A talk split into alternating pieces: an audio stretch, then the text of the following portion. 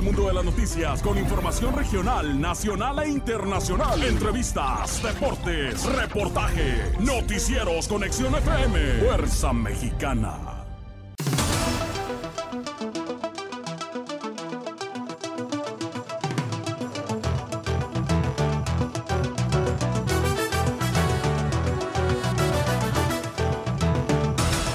Tendrá Tijuana tandeos en verano. Los tandeos tienen la finalidad de no padecer escasez en verano.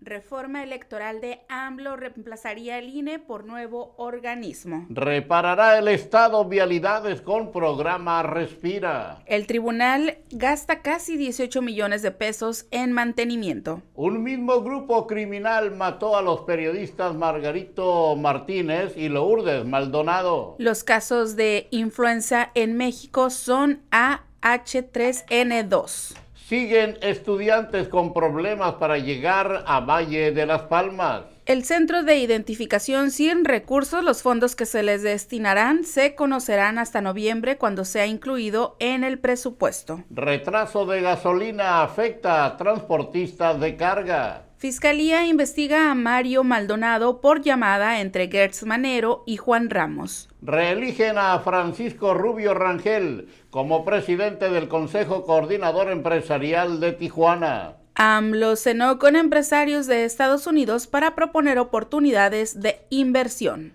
Será decisión personal el uso de cubrebocas.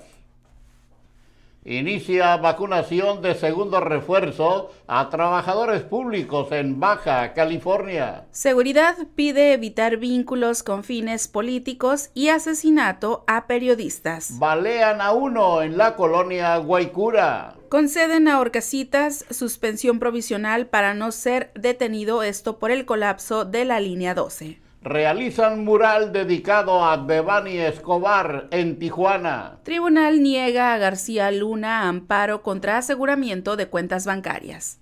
El tema del agua es preocupante en Ensenada, advierte el Consejo Coordinador Empresarial de Ensenada. Niegan a hija de El Mencho suspensión contra orden de aprehensión analizan la Canirac y la Secretaría del Trabajo nueva regulación laboral. Detienen a banda de narcomenudistas con casi 500 dosis de droga en Playa del Carmen. Y tomarán vecinos la carretera si no modifican obra del tramo de la muerte. Esto y más enseguida. Amigos, ¿qué tal? Muy buenos días, saludándoles con el gusto de siempre, que siempre me es mucho, su servidor Jesús Miguel Flores Álvarez, dándoles la más cordial de las bienvenidas a este espacio de las eh, noticias correspondiente a el día de hoy, el día de hoy jueves, jueves 28 de abril de este año 2022 esperando que nos acompañen en esta hora informativa de Conexión FM, Fuerza Mexicana, y pidiéndoles a todos ustedes su apoyo, eh, compartiendo este programa con eh, sus contactos para que nadie, nadie se quede fuera de la información el día de hoy. Y dándoles también la más cordial de las bienvenidas a nuestras compañeras eh, Marisol Domínguez Lara, allá en la cabina de edición de Conexión FM Fuerza Mexicana.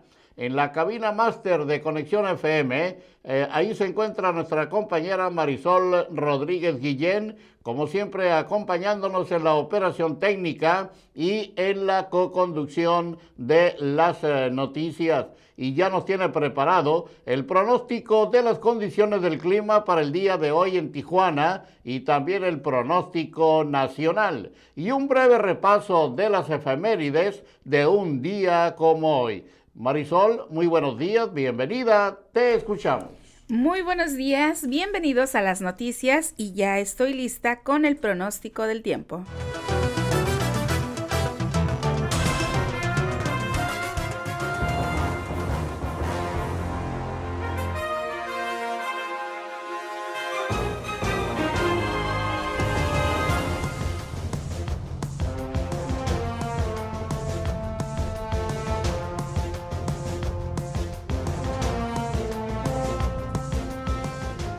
La temperatura al momento en la ciudad de Tijuana es de 15 grados centígrados. Durante esta mañana y por la tarde tendremos cielo parcialmente cubierto. Se espera una temperatura máxima de 18 grados centígrados y una temperatura mínima de 10 grados centígrados. Para el día de mañana, mañana viernes 29 de abril, la temperatura alcanzará los 19 grados centígrados y la mínima será de 10 grados centígrados. Para el próximo sábado, sábado 30 de abril, la temperatura máxima será de 22 grados centígrados y la mínima de 11 grados centígrados. Y para el próximo domingo, domingo primero de mayo, la temperatura máxima llegará a los 20 grados centígrados y la mínima será de 12 grados centígrados. Continuaremos con las mañanas y noches frescas sin, sin, cambios significativos en las condiciones del tiempo para los próximos días. Vámonos con el pronóstico del tiempo nacional.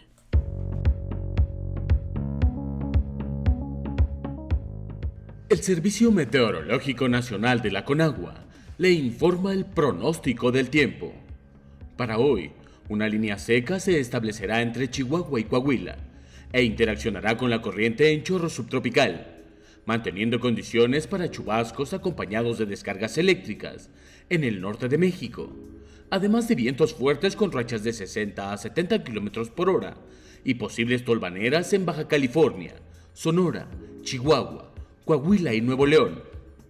Por la tarde, canales de baja presión aunados a la entrada de aire cálido y húmedo proveniente de ambos océanos, producirán chubascos con descargas eléctricas, viento y posible caída de granizo sobre el centro y sureste mexicano, norte y occidente de la península de Yucatán, con lluvias puntuales fuertes en Chiapas y Quintana Roo. Finalmente, prevalecerá el ambiente vespertino cálido a caluroso sobre gran parte de México con temperaturas máximas muy calurosas, superiores a los 40 grados Celsius, en regiones de Chihuahua, Sinaloa, Nayarit, Jalisco, Michoacán, Guerrero y Morelos.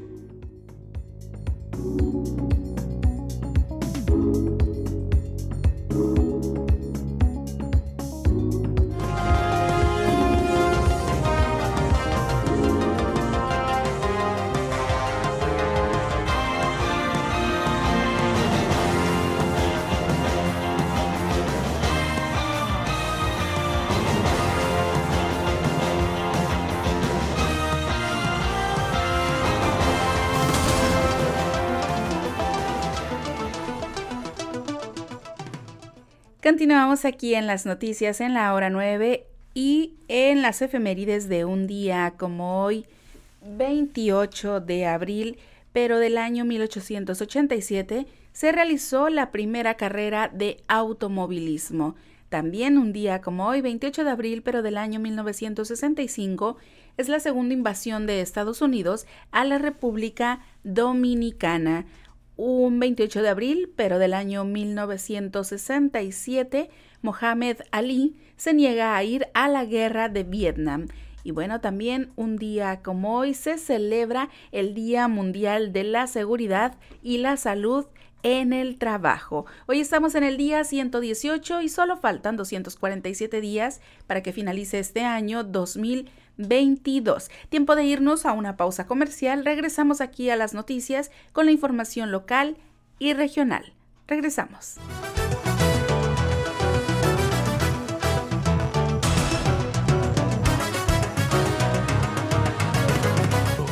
Un, dos, tres. Conexión FM. Fuerza Mexicana. Con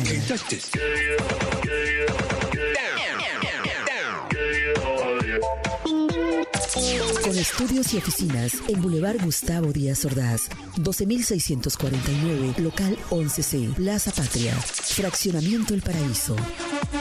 Tijuana, Baja California, México, México, México, México.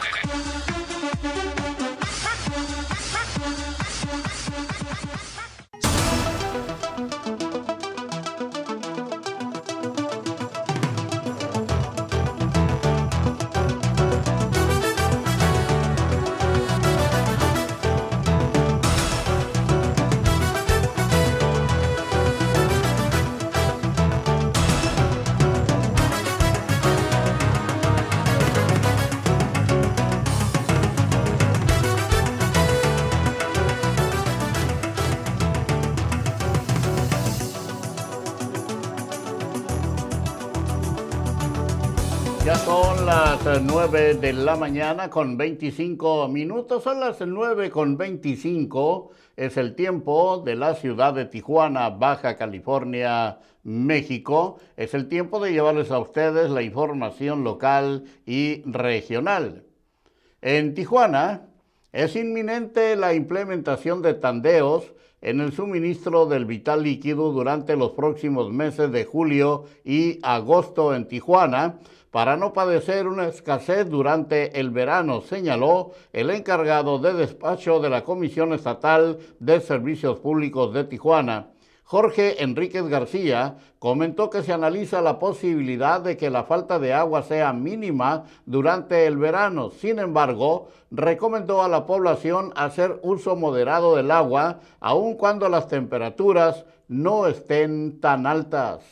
En otra información, esta semana se intensificará la aplicación de vacunas anti-COVID-19 en Baja California, donde hay miles de dosis próximas a vencer. El secretario de Salud del Estado, Adrián Medina Amarillas, informó que aplicarán segundos refuerzos para personal de salud, bomberos y policías. Este estará disponible a partir de hoy jueves y podrán acceder a él, a él quien, quienes hayan recibido su primer refuerzo hace cuatro meses, informó amarilla. Se tomó esta medida de extrema seguridad, ya que al ser de la primera línea de atención tienen un mayor riesgo de contraer el virus, explicó el titular de salud. A la par se les continuará aplicando a todos los mayores de 18 años, primeras, segundas y dosis eh, de refuerzo. Medina Amarillas dijo que se cuenta con la cantidad de vacunas necesarias para todos. No va a haber ninguna restricción de vacunación, así que siguen con la vacunación masiva esta semana.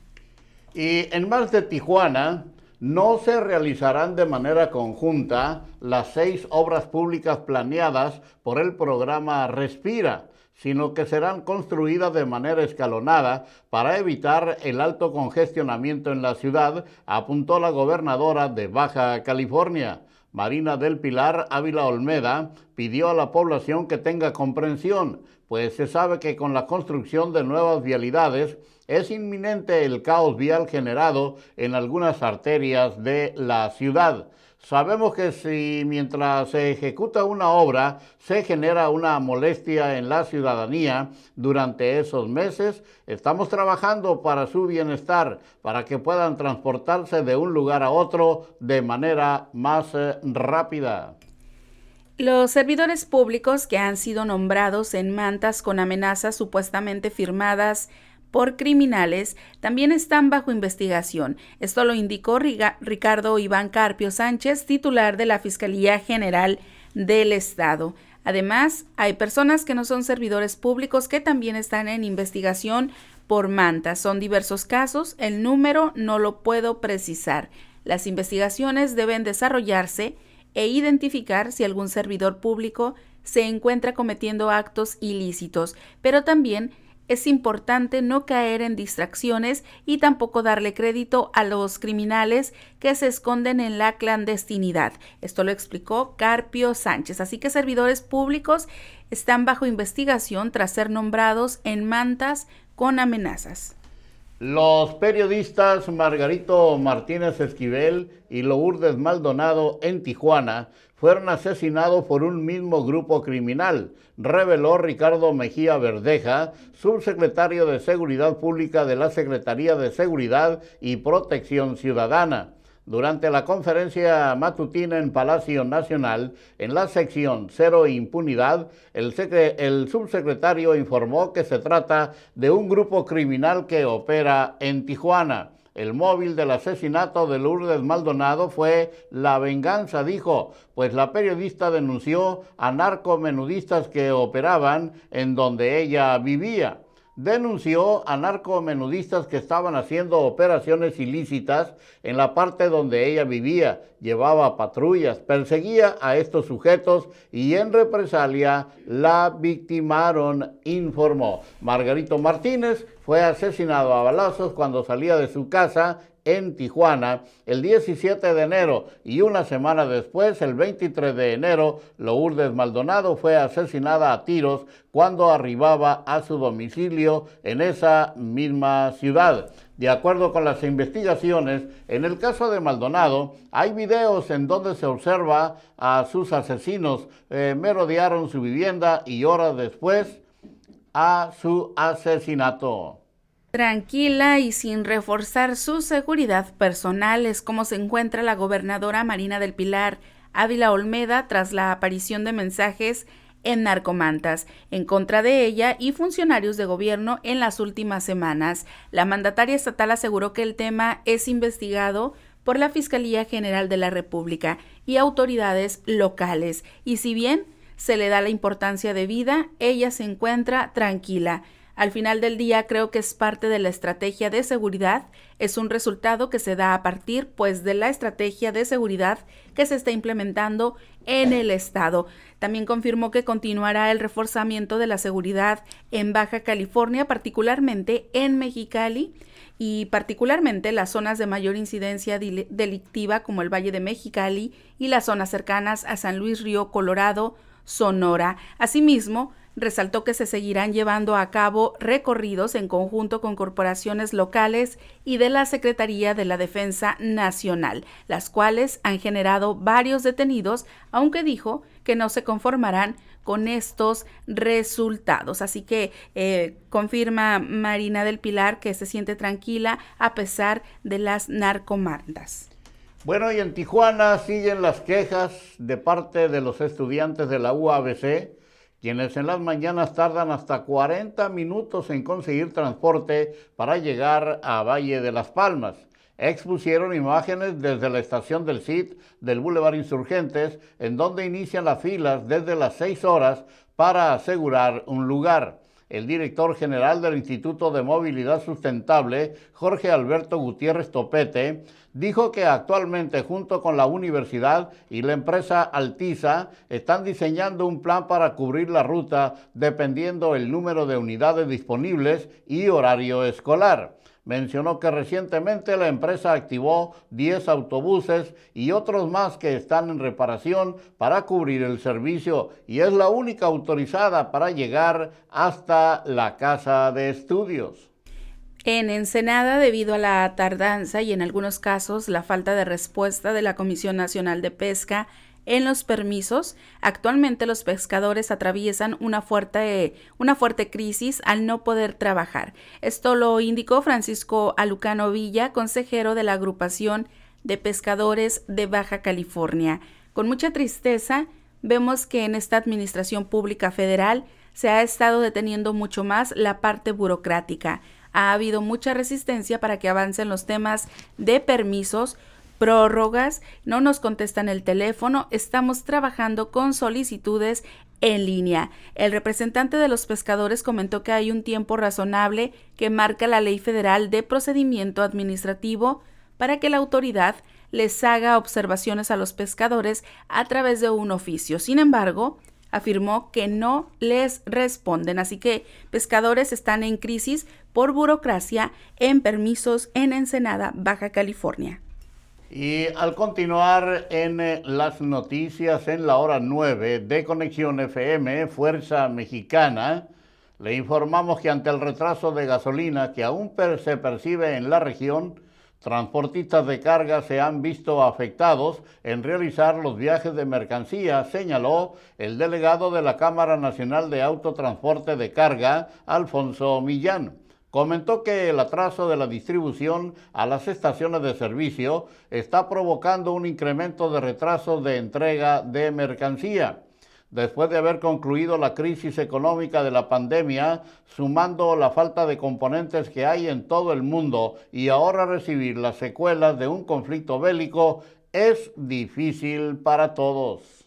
Abordar la problemática y oportunidades del transporte público es el objetivo del primer Foro Nacional de Movilidad que se realizó en Rosarito, evento que ha concentrado no solo a concesionarios de Baja California, sino a representantes de otros estados del país. Ignacio Rodríguez Mejía, presidente del Movimiento Nacional Transportista, detalló que recientemente se aprobó la Ley General de Movilidad y Seguridad Vial, lo que convierte en un derecho a la movilidad y además pone al frente la movilidad del peatón y no de los vehículos como anteriormente se tenía. Mencionó que en conjunto autoridades y transportistas pueden trabajar de la mano en acciones que beneficien a los usuarios en la calidad del transporte, propósito que tiene el foro en el que, eh, se van a exponer los especialistas que participan en el foro que concluyó eh, que concluye este día.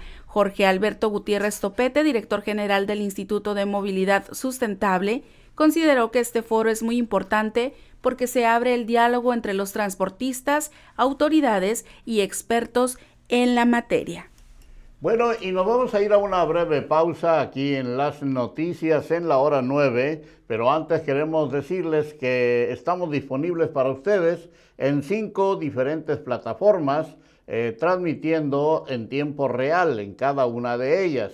Eh, queremos decirles que estamos en la plataforma Master de Conexión FM Fuerza Mexicana. Ahí nos puede pues, eh, seguir en la web en www.conexionfm.com y de ahí se desprenden las transmisiones en Facebook Live, Conexión FM Oficial, en YouTube Ahí actívenos eh, como Conexión FM oficial, regístrese, active la, la, campanita para que le lleguen las notificaciones de la programación de Conexión FM Fuerza Mexicana. Y también, también estamos en Spotify. Ahí nos localiza como conexión.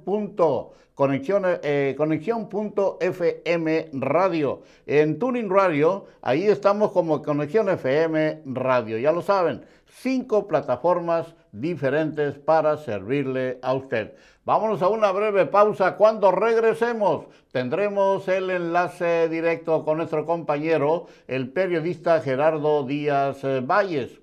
También, también le presentaremos a ustedes la cápsula cultural de esta semana eh, pues eh, el tema el Día del Niño, ya pasado mañana, pasado mañana es el Día del Niño, así es que vamos a escuchar este tema del el día de hoy. Y también le llevaremos a ustedes la información deportiva, porque los deportes también son noticia en Conexión FM, Fuerza Mexicana y la información nacional e internacional. Adelante.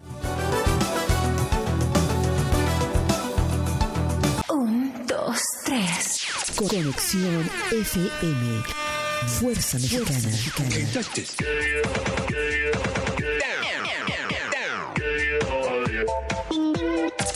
Con estudios y oficinas en Boulevard Gustavo Díaz Ordaz, 12649, local 11C, Plaza Patria, Fraccionamiento El Paraíso. Tijuana, Baja California, México, México, México, México.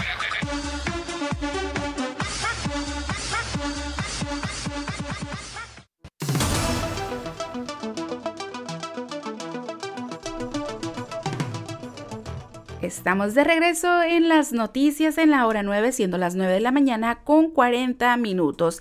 Tiempo del reporte de Garitas. Si van a cruzar a los Estados Unidos por Tijuana, en San Isidro hay 24 puertas abiertas, lado izquierdo 185 automóviles, por la Rail Lane 680, en la Sentry 120 y 310 personas por el cruce peatonal. Por Otay hay 8 puertas abiertas, en las normales 240 automóviles, por la Rail Lane 600, en la Sentry 140 automóviles y 580 personas para cruzar a pie. Ya tenemos listo el enlace telefónico con mi compañero Gerardo Díaz Valles. Muy buenos días, Jerry. Adelante. Buenos días, Marisol. Esta mañana, con el gusto de siempre, Jesús Miguel Flores. Pues a cuatro meses de la muerte de, Lourdes Maldonado, esta mañana en la conferencia mañanera del presidente López Obrador, como cada jueves, avances en las investigaciones de los crímenes contra periodistas, pues da a conocer importantes revelaciones. Es una mañana muy movida, noticiosamente hablando.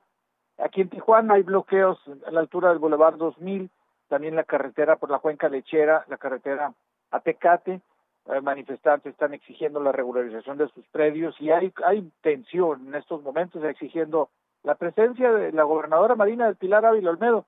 Pero volviendo al punto, es también a dos días de que arribaran aquí a la plaza 200 soldados más para hacer combate a la, inseguridad.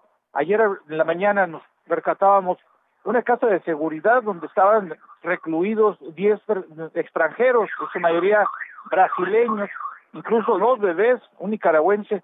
Pues esto justo en la colonia alemán, eh, a unos metros de la barda fronteriza, eh, y pues esto habla de la situación tensa que se está dando, sigue apareciendo las narcomantas, eh, y pues eh, hay tensión, falta coordinación, faltan resultados, porque viene bien, volviendo al tema de Lourdes Maldonado, que se, se, se, adjudica, hay una relación entre el crimen de Lourdes y Margarito Martínez Esquivel, que fue en el mes de enero, se le atribuye a un tal cabo 16, una célula criminal remanente de los cárteles de los Arellano Félix. El narcomenudista se habla que ella estuvo denunciando una situación que es real, el, la gran cantidad de droga que circula en la zona de Santa Fe, eh, en esta área, donde ella vivió y la estuvieron cazando por horas en su carrito rojo que, que utilizaba para trasladarse Lourdes Maldonado. Eh, esto no convence por la forma. Hay un, ya se está dando como carpetazo diciendo de que ya, ya quedó resuelto, ya hay una, una vínculo entre los dos crímenes, pero también es lo que es muy cierto es que ya no hay una línea clara de división entre el poder y los grupos criminales. Eh, lo vimos hace unos días en el hipódromo Aguacaliente, donde un operativo para buscar a un se reportó un levantón de un sujeto empleado del grupo Caliente. Hubo confusión, se hablaba de que iban por el director del grupo Caliente, el presidente, el ingeniero Jorge Sanrón, es alcalde y dos veces candidato a gobernador pues esto generó gran confusión y pues sigue sigue esta porque fue dentro del estacionamiento de las inmediaciones de lo que fue el hipódromo de Tijuana. Eh, no ya se aclara que no hay tal ya están los abogados están las, las disculpas pero lo cierto es que hubo una serie de irregularidades en esta incursión de militares policías dentro del terreno de Guacaliente y hay mucho que aclarar porque eh, hay hay mucha historia en los en la muerte de Héctor Félix Miranda, el gato Félix, y que se le vinculó por muchos años al ingeniero Jorge Sanrón.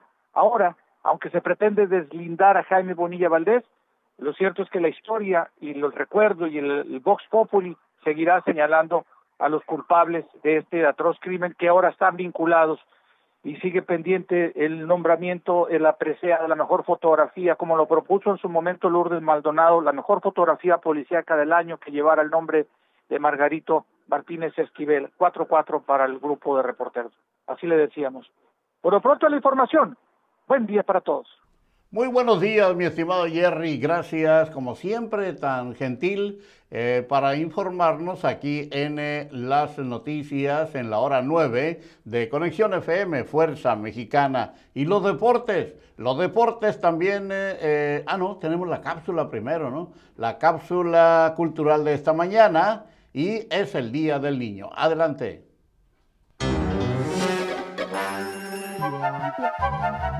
El 30 de abril se convierte en una fecha muy especial para celebrar a los más pequeños del hogar, pues cada año en México se celebra el Día del Niño y de la Niña. La idea de celebrar el Día del Niño surgió un 20 de noviembre de 1959 cuando la Asamblea General de la Organización Nacional de las Naciones Unidas, ONU, tuvo una reunión en Ginebra, Suiza, en la que se tomó la decisión de reafirmar los derechos de los niños de manera universal. Desde entonces, y aunque la celebración mundial es el 20 de noviembre, cada país elige la fecha especial para celebrarlo. En México, en la ciudad de Tantoyuca, Veracruz, se obtuvo el origen de la celebración nacional. Sin embargo, fue hasta el 30 de abril de 1924 que se acordó oficialmente la celebración del Día del Niño en esa fecha siendo presidente de la República el general Álvaro Obregón y el ministro de Educación Pública el licenciado José Vasconcelos. Cabe señalar que los derechos humanos de las niñas, niños y adolescentes están mencionados en la Constitución Política de los Estados Unidos Mexicanos, así como tratados internacionales y demás leyes aplicables.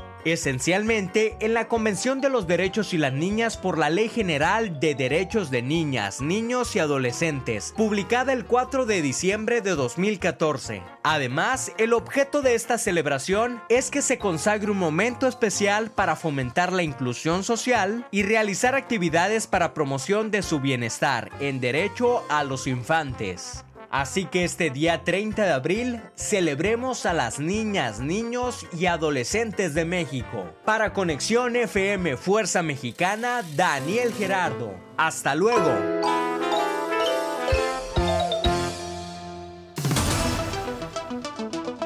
Muy bien, pues ahí tienen ustedes la información de, en esta cápsula sobre eh, que habla precisamente sobre el Día del Niño. ¿Por qué, cómo y cuándo? Es lo que hemos escuchado esta mañana aquí en las noticias en la hora 9 en Conexión FM Fuerza Mexicana. Bueno, y vámonos entonces, ahora sí, a los deportes, porque también son noticia y nos la presentan eh, Martín García Jr. y David Gómez. Adelante muchachos, muy buenos días, bienvenidos.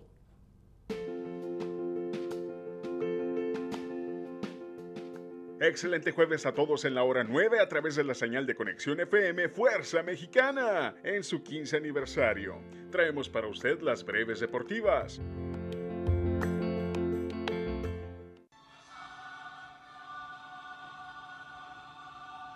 En el partido que faltaba de semifinales de la Champions League, el Liverpool le ganó dos goles a cero a Villarreal, por lo que ya esperamos con ansias los partidos de vuelta para la próxima semana.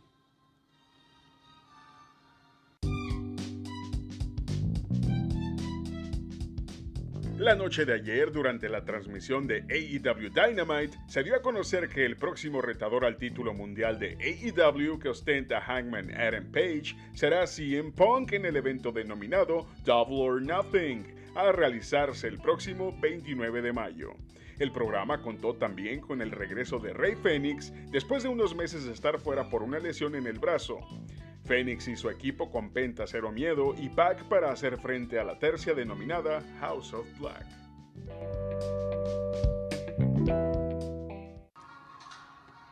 En la final de la CONCACAF Liga de Campeones, Pumas de la UNAM no pudo aprovechar la localía el día de ayer y Seattle Saunders le empató el partido 2 a 2, por lo que nada está decidido y todo se definirá en la vuelta la próxima semana.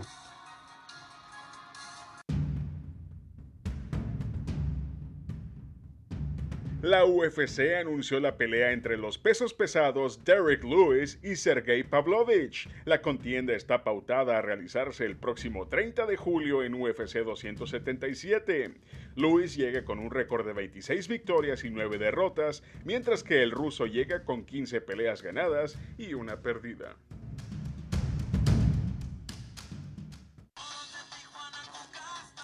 Toros de Tijuana ganó los dos juegos disputados el día de ayer contra Rieleros en Aguascalientes, por lo cual hoy buscarán barrer la serie.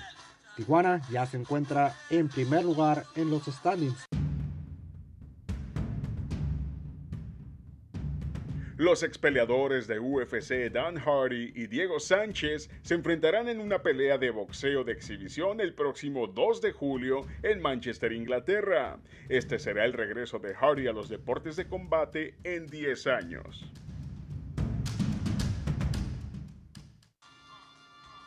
Tijuana Sonkis volvió a ganar el día de ayer, esta vez 80 75 a Halcones de Ciudad Obregón. Con esto se llevaron la serie ganando los dos partidos en casa.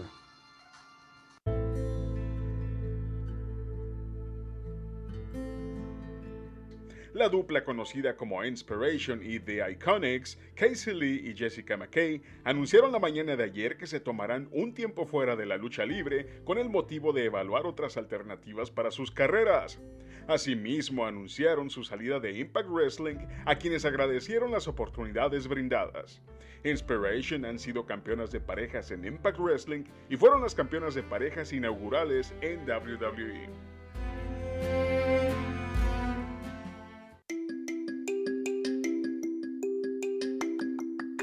Con información de Martín García y de un servidor, yo soy David Gómez y le invito a seguir con la programación de Conexión FM en su 15 aniversario. Que tenga un excelente jueves. Hasta mañana.